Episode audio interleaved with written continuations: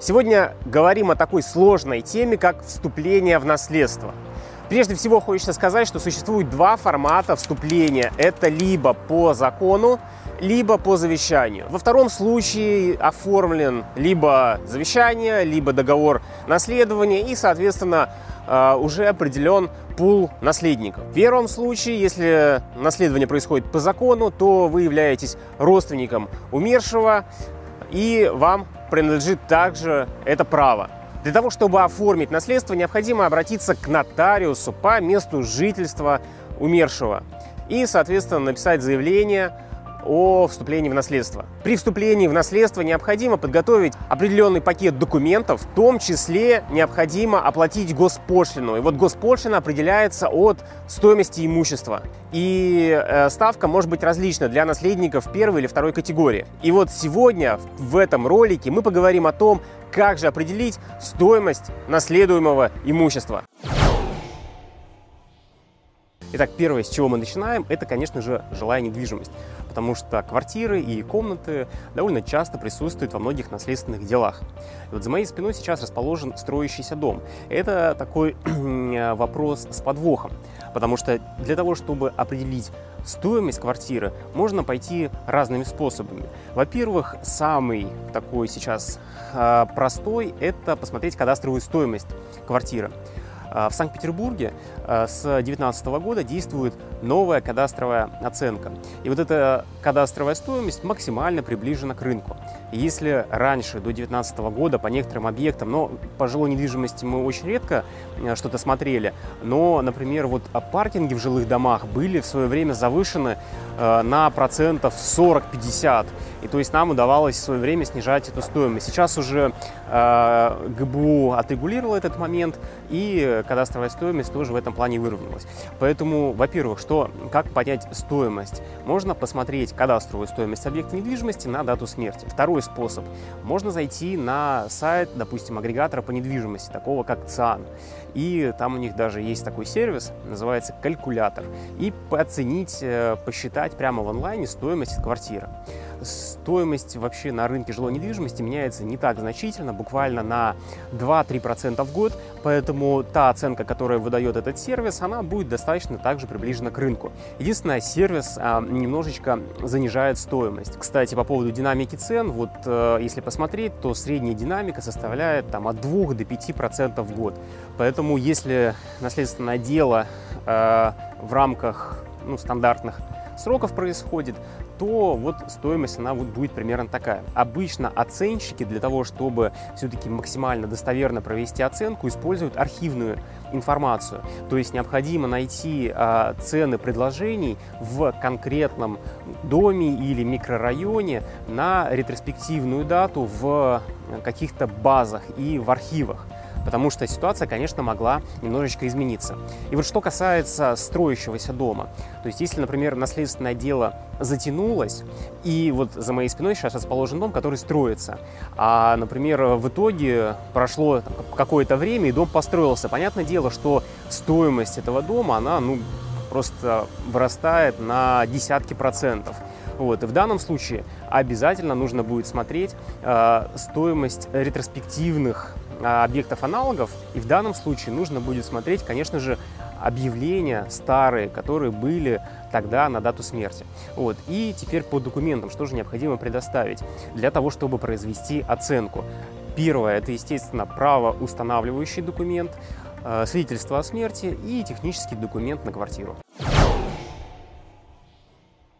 Еще один из объектов недвижимости – это земля. Вот сейчас я тоже нахожусь на таком вот э, неразработанном земельном участке. Это уже Ленинградская область. И, например, э, с квартирой мы могли просто посмотреть кадастровую стоимость объекта. Но, к сожалению, по земле сделать это не получится, потому что кадастровая стоимость пока что на текущий момент довольно сильно отличается от рынка. По некоторым объектам э, стоимость завышена, по некоторым объектам кадастровая стоимость занижена. Но вот с 2020 года, э, по идее, планируется ввести новую кадастровую стоимость, которую как раз-таки сейчас определяют. И вот для того, чтобы оценить стоимость земельного участка, конечно же, немножечко придется постараться. Кстати, на канале есть отдельное видео, в котором я подробнее рассказываю о на анализе наиболее эффективного использования земельных участков и о том, какие подходы, в принципе, можно использовать. Но для тех, кто не хочет пересматривать все это видео целиком, я вкратце расскажу. У земельного участка есть, соответственно, различные ценообразующие параметры. Если мы говорим о квартире, то тот самый важный фактор, который называется местоположение, он а, определен уже для тех же 200-300 квартир, которые находятся в том же самом доме. Естественно, а, квартира может быть расположена а, на различном этаже и иметь различные видовые характеристики, но именно точка на карте у всех квартир будет в одном том же месте, то есть они расположены в одном доме. И стоимость этих квартир, ну, сопоставима, плюс-минус, то есть она в разы не будет отличаться. С землей, конечно, ситуация гораздо сложнее, и стоимость земли, когда мы будем анализировать цены предложений может различаться в 3-4 раза. Например, начиная от 300 э, рублей за квадратный метр и до 1200 рублей за квадратный метр. Это вот я сейчас привожу пример, вот буквально недавно смотрел стоимость земли вот в этом месте. Поэтому для того, чтобы хотя бы немножечко сориентироваться, мы, во-первых, проводим анализ. И вот у нас есть разброс цен от 300 до 1200. Отбрасываем самые нижние, самые плохие э, участки, самые хорошие, и оставляем предложения из середины диапазона. И вот все эти предложения усредняем. И это будет вот как раз-таки примерно наша стоимость, плюс-минус. Следующий объект – это садовый дом довольно тоже часто встречается в наследственных делах. И это, по сути, составной объект, который включает в себя отдельно земельный участок и дом, плюс все те улучшения, которые были произведены на участке, в том числе забор, баня, колодцы и так далее, и так далее. А, для того, чтобы примерно понять стоимость, вот а, в частности я говорил про а, земельные участки чуть ранее, и вот кадастровая стоимость земельных участков различных коммерческого там, назначения, она не совсем адекватно отражает действительность.